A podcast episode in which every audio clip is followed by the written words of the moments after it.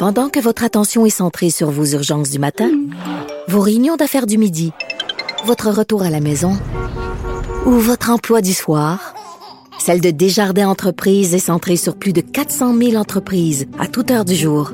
Grâce à notre connaissance des secteurs d'activité et à notre accompagnement spécialisé, nous aidons les entrepreneurs à relever chaque défi pour qu'ils puissent rester centrés sur ce qui compte, le développement de leur entreprise. Alors, vous avez sûrement déjà entendu parler de lui. La consécration, bien sûr, il a été reçu par euh, Denis Lévesque euh, il y a quelques jours. Il s'appelle Wally. C'est un pseudonyme, évidemment. C'est un ancien soldat, euh, tireur d'élite des forces armées canadiennes, mais il a été aussi soldat volontaire. Il est allé volontairement combattre l'État islamique. Et ces jours-ci, il publie un livre qui s'intitule Mission tireur d'élite. Wally est en studio. Bonjour, Wally. Bonjour. Euh, Wally, euh, j'ai parcouru votre livre Mission euh, tireur d'élite. Et euh, j'ai accroché dès le départ parce que vous vous adressez aux gens qui sont des pacifistes. Hein? Les gens qui disent, ah, faire la guerre, c'est très vilain, les soldats, tous des grosses brutes et tout ça. Et vous souhaitez répondre à ces gens-là. Qu'est-ce que vous voulez leur mais dire? Dans le fond, euh, être pacifiste, c'est une bonne chose. Hein? Ouais. faut le dire. Comme dans toute théologie, les extrêmes sont mauvais. Le pacifisme extrême, c'est dire peu importe la situation, même quand tu as des talibans qui, exemple, lancent de l'acide au visage de femmes innocentes, même dans ces situations-là, c'est pas correct d'utiliser, mettons, la force. Mm-hmm. militaire, par exemple. C'est de là, je leur dis, dans le fond, ben, si vous êtes tellement avec des, des, solutions miracles pour avoir la paix dans le monde. Montrez-nous comment. Allez-y. Allez-y au front. Allez à Kandahar. Euh, on va faire un beau documentaire, ça vous tente. Même, je vais vous laisser aller dans la campagne. Vous essayerez de lancer des, des arcs-en-ciel aux talibans, voir si ça fonctionne. oui, lancer des arcs-en-ciel aux talibans. Parce que pour de vrai, moi, je trouve que si tu lâches des bombes, c'est plus efficace que des arcs-en-ciel. Normalement, c'est ce genre de monde-là, en général. En oui. C'est mon avis. Mais, puis un vieux principe, même si la citation est en latin, elle est actuelle encore en 2019. Civis pacem parabellum, si tu veux la paix, prépare la guerre. Ouais. Donc, vous, vous vous voyez un peu comme un pacifiste, c'est-à-dire qu'en fait, vous, ce que vous souhaitez, c'est euh, parce qu'à un moment donné dans le livre, vous comparez le combat qu'on a fait contre les talibans ou contre l'État euh, islamique, vous comparez ça à euh, l'époque de la deuxième guerre mondiale quand on a combattu les nazis. Oui, Est-ce que ça, vraiment on peut faire ce parallèle-là ben, d'après vous? C'est un groupe euh, armé fanatique. Le monde ne réalise pas. Sais, souvent on oublie. Sais, il, Mm-hmm. y, avait un, un, un, éléphant dans la pièce quand je faisais par exemple l'entrevue de Lévesque où il, il y a eu un paquet de beaux commentaires, mais un paquet de commentaires ultra critiques qui disaient que j'étais un fou, puis euh, un tueur, puis euh, etc. Mais l'éléphant dans la pièce, c'est je tuais pas juste du monde random de même, le gentil. C'était pas le centre-ville de Montréal pantoute là. Ok? C'était des, des fanatiques islamiques, des groupes reconnus comme des organisations terroristes. Tu sais, toi, Sophie du Rocher, tu ferais de la radio à Kaboul, qui est une ville relativement sécuritaire. faudrait que tu le fasses dans un périmètre de sécurité. Mm -hmm. Il y aurait des barricades autour des gars armés parce que les talibans voudraient te mettre la main dessus mm -hmm. parce que tu es une femme. Ton mari pourrait te jeter de l'acide au visage sans aucune mmh. conséquence, ça serait même toi qui serais en faute. Il mmh. faut pas oublier que les personnes qu à qui on s'en prenait, ils, ils attaquaient des, des, des, des écoles. Mmh. Des écoles, puis tuaient des enfants là-dedans qui n'avaient rien fait, ces enfants-là. Donc, vous considérez que parce que la cause est noble, est vous ça. aviez, vous, votre présence là-bas était justifiée. Parce que vous le dites à un moment donné dans le livre, vous dites l'Afghanistan, à cette époque-là, c'était le pays le plus dangereux sur le globe. C'était vraiment Et dangereux, ouais. dans, en Afghanistan, Kandahar, c'était l'endroit le plus dangereux. En Donc, fait, euh, ben, il y avait le Maine aussi, qui est une autre province Ouais. britannique, mais dans le sud, là, ça brassait vraiment beaucoup. Puis en fait, c'était statistiquement, ça brassait plus que l'Irak, en fait. Hmm. L'Irak, c'était plus gros, donc en absolu, tu avais plus de pertes. C'est sûr qu'il y avait des secteurs, évidemment, qui étaient plus dangereux que d'autres. Là, là c'est relatif à chaque secteur, là, mais en Ouais. général, l'Irak était moins dangereuse en général que, mettons, les secteurs au sud de l'Afghanistan qui étaient vraiment, ça brassait quand même pas mal. D'accord. C'est quoi le but de ce livre-là? Le but, c'est vraiment qu'on soit fiers de nos soldats québécois. Ouais. C'est vraiment ça. Vous le dites à un moment donné, les côtés, les tremblés, les. Oui, euh, exactement. Ouais, je veux qu'on soit fiers de, de, de qu'est-ce que nos gars ont fait. Puis souvent, tu sais, je mentionne les noms, mais je mentionne pas au complet les noms. Ouais. Quand les, les gars font des bons coups, je mentionne leur nom de famille.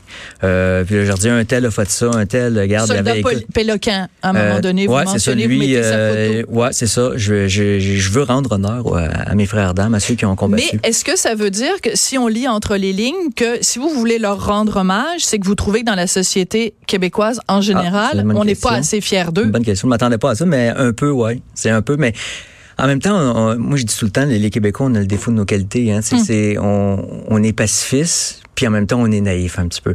Puis, tu sais, souvent, la géographie façonne les mentalités d'un peuple. Ouais. Étant éloigné des dangers modernes, je peux dire des, des, des guerres Oui, parce modernes. qu'on n'a jamais connu de guerre sur notre territoire, ça, contrairement aux En Européens. fait, euh, j'ai ma grand-mère qui disait à un moment donné, euh, euh, dans la famille, il y avait quelqu'un qui ne voulait pas aller à la guerre, puis il s'était caché.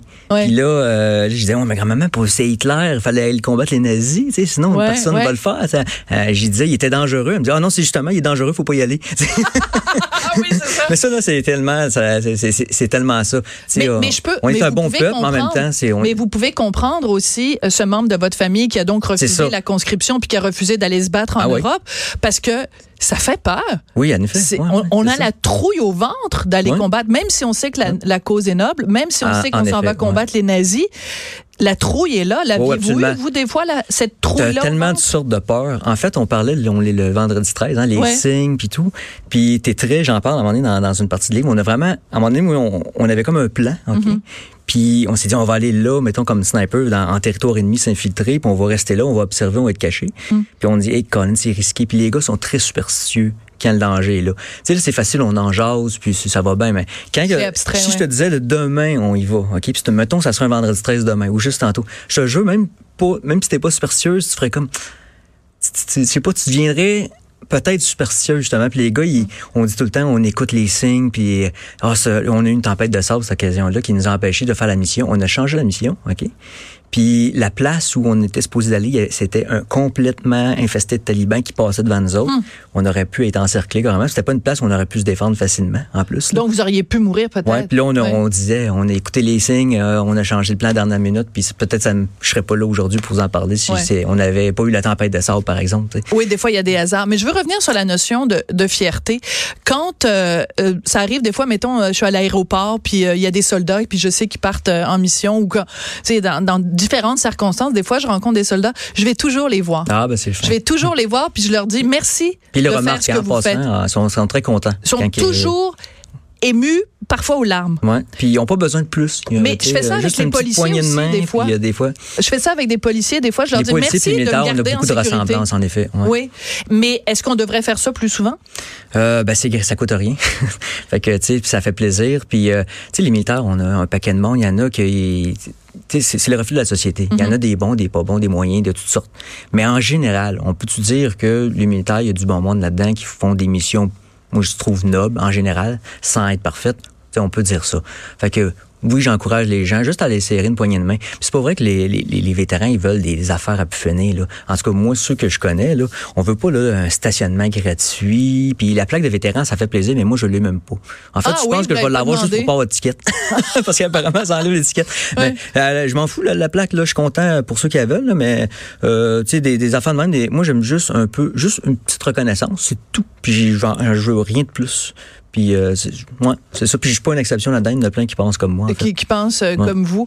Euh, vous parlez à un moment donné de l'auto-culpabilisation, c'est-à-dire que vous dites, euh, en Occident, on a tendance à s'auto-flageller Ouais. puis à se trouver donc ben effrayant puis tout ça. Vous dites, il est le temps que là, qu'on se dise, ben non, c'est- c'est c'est bien de se tenir debout. Vous savez qu'il y a des gens qui vont vous dire, ben là, c'est un, c'est un, un nationaliste, c'est un gars de droite, puis là, surtout qu'à un moment donné, vous parlez sur votre site, je suis allée voir sur votre site La Torche et l'épée, vous parlez de l'immigration, puis il faudrait Ouais. peut-être euh, euh, avoir euh, restreindre l'immigration ou encadrer Je suis pas contre l'immigration. l'immi- ben, ça, ça j'a- j'adore ces sujets-là. Je suis pas contre l'immigration, je suis contre l'immigration forcée. C'est ça qui est une immigration extrême. C'est encore là. Les extrémistes, c'est des bonnes choses qui sont Mhm. extrêmes, dans le fond. L'immigration extrémiste, c'est pas bon. Mais pas d'immigration, c'est un autre extrême. Mais qu'est-ce que vous appelez, soyez plus clair, qu'est-ce que vous appelez l'immigration extrémiste? OK. Ben, euh, l'immigration radicale, je peux dire ça comme ça, ça serait ben, un- une, une immigration qui est en nombre suffisant que d'ici quelques décennies, tu vas changer la démographie, par exemple. Le fameux grand remplacement. Donc ça, c'est un Ben, c'est un fait statistique. droite. Ben, c'est un fait statistique. Statistique Canada, il y a des statistiques, je m'excuse, mais tu sais, qu'on soit pour ou contre, c'est ça. C'est pas là la question si on est pour ou contre, c'est une autre affaire. Donc vous êtes pro Maxime Bernier parce que lui, il est contre ce qu'il appelle En fait, moi, je suis l'immigration de pro masse. parti, je suis un, je suis un pro changement de système politique. J'aimerais ça voter pour un autre système politique et non.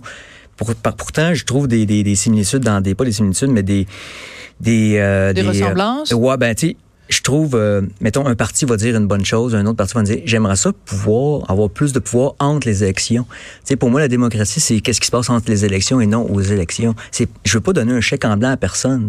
Des fois, même Maxime Bernier a des super bonnes idées. Euh, il se fait, moi, quant à moi, il se fait trop rentrer dedans pour rien, puis c'est pas honnête comme la critique qu'on y fait. Okay, Des fois, tu sais, par exemple, si je reviens au sujet de l'immigration, par exemple, c'est l'immigration radicale que j'appelle, c'est une immigration qui peut changer la démographie d'ici quelques dizaines d'années. Ok, qu'on soit pour ou contre, là, ok? Et aussi, elle doit avoir un autre ingrédient parce qu'une population peut vouloir ça. OK? Peut dire, on veut beaucoup de monde, puis on est conscient que. OK. Mais vous êtes conscient qu'il y a des gens qui nous écoutent en ce moment qui disent, OK, ce gars-là, il est allé combattre à l'étranger. Euh, c'est un tireur d'élite. Euh, dans son livre, il vante les vertus de l'armée, des armes et tout ça. Et en même temps, il nous dit, oh, l'immigration. Il y a beaucoup de monde qui, qui sont surpris. Il y a plein de gens qui vont faire le lien entre les deux en disant, hey, c'est un méchant. Euh... Ouais, mais là, en faisant des liens tout le temps de même à la va-vite, tu fais une espèce de chasse aux sorcières. Donc, je fais la, la les vrais, ouais, c'est ça. Vrais radicaux, dangereux, eux autres, tu vois, on, on, va tellement banaliser, je peux dire ça, l'étiquetage extrémiste, que finalement, tu vas être rendu que tu prendras plus au sérieux quand ça va être un vrai extrémiste. Tu comprends ce que je veux dire? Mm -hmm. On va crier au loup, ouais. Puis dans ces, y a, puis d'ailleurs, quand que je vais au Kurdistan ou en Afghanistan, etc., euh, je, dans mon livre, je mets en valeur les peuples de là-bas. J'étais mm -hmm. avec les interprètes, euh, avec les Kurdes, j'adore les peuples kurdes. Puis d'ailleurs, les Kurdes sont souvent, euh, ils, adorent euh, les Québécois souvent parce que ils se reconnaissent un petit peu là-dedans. Hein? C'est parce que les, les Mais vous aimez les Kurdes quand ils restent au Kurdistan? Non, pas du tout. Oh, S'ils venaient ici au Canada, vous auriez un hey, ça, problème. Je pourrais, je, on pourrait faire non, des entrevues de, heures, des heures de temps. Ok? Ouais. Euh, ben non. Moi, je, je, je veux qu'il y ait une immigration. Je veux juste pas que, par exemple, dans une région, mettons qu'il y a une grosse partie de la population qui est contre, on va dire, un nombre X, mettons, on va dire 50 000 par année. Je donne un chiffre. OK? Tu peux, moi, l'immigration radicale, c'est une immigration, par exemple, qui va le faire malgré qu'il n'y a pas un consensus il faut un consensus parce que c'est quelque chose d'important qu'on fait. Tu amènes du monde qui pense différemment, pas parce qu'ils sont des mauvaises personnes. Puis là, tu le fais sans qu'il y ait un consensus. Moi, je trouve ça radical comme idée. S'il y a un consensus, aucun problème. Tu peux amener autant de monde qui veulent, mais il faut qu'il y ait un consensus. Mais ça, c'est un autre vous ingrédient. Êtes un, un, un, un, pur produit de l'immigration, parce que si je me trompe pas. Pur, je, non, c'est ça l'affaire. Ben non, un... mais métissé, en fait. Ouais, c'est ça, parce voilà. que c'est ça. Puis euh, j'accorde aucune votre, importance. C'est votre à la... mère qui est d'origine C'est ça, ma mère, non, c'est l'inverse. C'est ma mère québécoise, puis euh, mon père sud-américain. Puis euh, euh, dans le fond, je suis un produit des Amériques. bon, ben donc heureusement que votre père, il était pas rentré dans une vague d'immigration de masse, parce que sinon vous auriez été contre l'immigration de votre mais propre père. En même temps, je voudrais pas m'en venir dans un pays, par exemple, je voudrais immigrer, on va dire, je donne un exemple, Islande. Oui. Euh, je voudrais pas immigrer en Islande, puis après ça leur dire moi je veux ci je veux ça puis je veux que les six sont d'accord à ce que je vienne puis souvent d'ailleurs dans les pays scandinaves ils, contrairement à la pensée populaire mm -hmm. ils sont pas Temps, ils donnent pas la citoyenneté tout de suite. Hein, ça mm -hmm. prend un temps énorme. En tout cas, tu vois que je pourrais en parler ouais. super longtemps. Mais non, tout à fait. Mais revenons donc euh, à, à, votre livre. Euh, à un moment donné, il y a une des personnes que, que vous citez parce que vous nous décrivez vraiment comment ça se passe sur le terrain. Il y a quelqu'un qui dit, puis moi je suis nul en sport, fait que le hockey, je connais pas trop ça, mais il y a quelqu'un qui dit l'Afghanistan, c'est comme une game de hockey en power play. Ouais. Qu'est-ce que ça veut ça dire? vient pas ça? de moi, ça c'est les snipers qui étaient allés avant ouais. nous autres. C'est parce que contrairement à la pensée populaire, des fois on pense en Afghanistan, on était là puis ils nous ils nous rentraient dedans puis on avait des pertes, puis c'était on perdait, on perdait, on perdait, mais non, on est on dominait le champ de bataille du moment qu'on voulait gagner, on gagnait. C'était comme une game de hockey en power play dans le sens que hey, des fois là je te dis là on, on, on envoie une coordonnée, mettons tu vois un taliban s'enfuir en courant là, puis là on l'avait vu à la dernière seconde, faut qu'il rentre dans un building, on envoie coordonnée, l'hélicoptère passe en haut de nous autres, il y a des bombes là-dedans, ça éclate en morceaux. C'était pas plus dur que ça, c'était vraiment pas dur là. Mais la façon dont vous en parlez, c'est comme euh, mon fils qui joue à la PS4. Là. Ouais, ben, on parle de même entre soldats. Autant que ça peut paraître c'est cru. C'est pour ça que moi, le sous-titre de mon livre, c'est l'histoire non censurée de quatre Ouais. en Afghanistan, parce que je veux vraiment qu'on voit comment qu'on pense, qu'est-ce qu'on fait, qu'est-ce qu'on ressent. Je veux pas commencer à mettre de filtre. Tu sais, tout le monde dit, Ouais. ah, on veut plus de langue de bois, on veut plus ci, mais là, c'est le temps. Là, là je vous dis comment qu'on pense. On n'est pas des monstres, on n'est pas parfait non plus. Je suis pas parfait. Mais est-ce que vous euh, voyez ça comme justement un jeu vidéo pour vous protéger? Parce que si dans ça, votre... ça, c'est un autre. J'aime ça. ça on- encore là, on pourrait en Hey, ça parler fait trois fois que vous me dites vous aimez mes questions. Parce que ça, vous aimez, vous? Ah, je revenais. Mais c'est parce que j'ai fait plusieurs entrevues. Ouais. Puis c'est sûr que ben là, tu vois souvent dans, dans un sujet évident au début, tu sais, les Ouais. aspects techniques, puis euh, le post-traumatisme, etc. C'est pour ça que vous allez avoir. Puis là, je trouve ça intéressant que là, on embarque dans d'autres euh, dans Ouais. d'autres sphères. Mais c'est quoi la question? Je viens de la perdre. Ben, est-ce que justement le, le fait de voir ça comme un jeu vidéo, c'est une façon Ah de oui, se protéger? Ok. parce que si tu vois dans ta tête que le gars qui vient de rentrer dans la maison puis l'hélicoptère euh, laisse tomber des bombes dessus, c'est un être humain, il y a des frères, des sœurs, un père, une mère, des enfants, ben là, c'est c'est c'est c'est traumatisant. Ben, en fait- Alors que tu te dis, ben c'est un petit personnage dans un jeu vidéo. À la rigueur, tu t'en fous. Ben, en fait, il y, a- il y a une fois que j'ai trouvé une des plus éprouvantes psychologiquement Mm-hmm. à voir, c'est qu'on a tiré de nuit et de nuit, on avait l'équipement de vision. Infrarouge? Ouais, c'est ça, c'était infrarouge dans ce cas-là. Donc, on voyait les- les- la chaleur du corps, tu sais. Puis là, la balle, on voit, c'est comme une, une- tu vois le projectile, c'est comme une balle de golf. Tu sais, quand tu Ah. tir au golf, tu vois une balle de golf. Mais quand Ouais. tu regardes ça à travers une optique, tu vois vraiment la balle remonter le vent, là, parce qu'on fait des corrections, puis elle retombe, pouc, puis elle a touché le gars. Le gars, il tombait assis. C'était des pixels que je voyais. Mais Colin, que ça avait de l'air à faire mal. OK? Ça, c'était une balle faite pour chasser l'éléphant, là, qu'on tirait. OK? Ça, ça, ça, ça fait, ça fait pas du bien. Tu sais, ça, ça te Est-ce tente qu'il est pas. mort? Oui, il est assis, puis après ça, il s'est enfui. On pense qu'il est mort parce que où est-ce qu'on l'a touché? Attends, il est, il, il, il s'est D'après moi, il assis, est mort. après, il s'est Il est pas enfui. mort tout de suite. Il s'est assis. OK. Je vous en donne. Sous le choc. Ouais, il s'est assis, pouf, il bougeait plus. Fait que là, on a dit, OK, on va l'achever. Là, mon, mon partenaire, il était, euh, là, mon partenaire, il était nerveux. Fait que là, euh, on l'a manqué, carrément. On, on shakeait, OK? Puis là, il s'était enfui, là, il titubait, puis tout. Puis là, après ça, il y a eu, pourquoi qu'on pense qu'il est mort? C'est parce qu'on sait où, où est-ce qu'on l'a tué. On l'a tué dans une zone, tu meurs pas vite, mais tu- ici, dans la zone des intestins, c'est une des pires places. Oui, mais c'est sadique la façon dont vous décrivez ça, là. Oui, mais c'est cru, mais c'est de même. Si tu touches ici, la zone à droite, là, les flancs, souvent, tu meurs pas tout de suite, mais c'est une zone mortelle. Tu meurs au bout de ton sang. Mais tu meurs de vraiment, c'est très douloureux, ça veut dire. Puis sinon, tu vas avoir une infection, puis tout, c'est vraiment. Mais, puis il, en- Wally. il envoie un système de, de- un, un- un- un signal de détresse pour une évacuation médicale. Puis là, on sait pas s'il est mort. Moi, je pense que oui, parce que c'est une zone mortelle. En tout cas, peut-être que non, peut-être qu'il a survécu par Mais miracle, ce mais, j'en doute fort. quand, tu- quand vous vous couchez, Wally, puis vous vous dites, ce gars-là, je l'ai vu, j'ai lancé, une- vous dites, c'est une balle pour tuer un, un éléphant, là. Tu sais, je veux bien croire, le gars, c'est un, c'est un, c'est un, c'est un ci, puis c'est un ça, puis euh, il a fait, il a commis des exactions, peut-être, ou peut-être pas. Mais quand même, vous vous couchez le soir, vous regardez dans le miroir en Je suis disant, capable de faire le, le pont. euh, Oui. J'ai pas de cauchemar. C'est bizarrement. euh, je, je sais pas c'est quoi qui se passe là, mais genre j'ai pas de cauchemar. Euh, puis j'ai, je sens pas votre traumatisme. Je, Mhm. je, je me sens pas coupable. Il y a rien de ça qui. Non, qui- mais pas qui- la notion de se sentir coupable, mais juste de se dire, c'est, pas une job comme une autre, là? Non, mais en fait, Denis Lévesque, après, on jasait, puis il me disait, hey, c'était tout qu'un parcours, tout. Puis, euh, en tout cas, j'ai dit, ouais, mais toi, t'as tout un parcours pour d'autres mondes. tu sais. Lui, il trouvait ça Ouais. exceptionnel. Euh, T'es le gars qui passe à télé à chaque soir quasiment. C'est pas normal non plus, tu sais. Fait que euh, tout est relatif, hein. Puis, je fais souvent une comparaison avec Oui, une- mais Denis Lévesque, il tire pas du monde avec des balles qui sont Ouais. faites pour des éléphants. Non, ouais, c'est vrai. Il y a une, une petite différence là. Une légère Non, mais- différence. Non, mais c'est parce que vous évitez de répondre à ma question. Non. Quand vous vous Mais couchez attends, le soir, quand vous couchez le soir, le jour où vous avez Je dors gars-là, euh, super bien. super bien. Mais en fait, mon problème, c'est que j'ai- j'aime tellement ça apprendre que je vais regarder plein de vidéos vais avoir de la misère à m'endormir. C'est ça mon problème. Parce que je regarde des, des vidéos sur un paquet de, de domaines. Je, je fais de la programmation, c'est pour ça. Sur la programmation, sur les réseaux, la sécurité informatique, un paquet Donc, de choses. pour oublier le fait que vous avez Non, tiré c'est pas pour sur un gars avec une balle. Ben, peut-être pour que là, Freud, éléphants. si j'étais assis avec nous à l'autre micro ici, il pourrait Ouais. dire Ah oui, oui, c'est ça, euh, il veut oublier tout. Mais moi, je, je sens que non. Ouais. Moi, j'ai vu bien que ça. J'ai fait un job qui était nécessaire. C'est- mon avis. Mais comment vous expliquez que, par exemple, vous, vous le dites, ben, vous n'avez pas de, de PTSD, donc, donc Post-Traumatic Shock Syndrome, ou le syndrome de choc post-traumatique, je devrais le dire en français, euh, que vous, vous en avez pas, mais que certains de vos collègues, eux, en souffrent. Qu'est-ce Ouais. qui fait qu'un Wally il est capable de faire sa vie après et que d'autres de vos collègues qui étaient peut-être à quelques mètres de vous, eux, ils en font Je des suis pas un spécialiste. J'ai souvent pensé à ça, puis j'ai même contacté des, des, des, des, euh, des chercheurs. Je leur disais, Ouais. scannez-moi donc, ça va vous voir.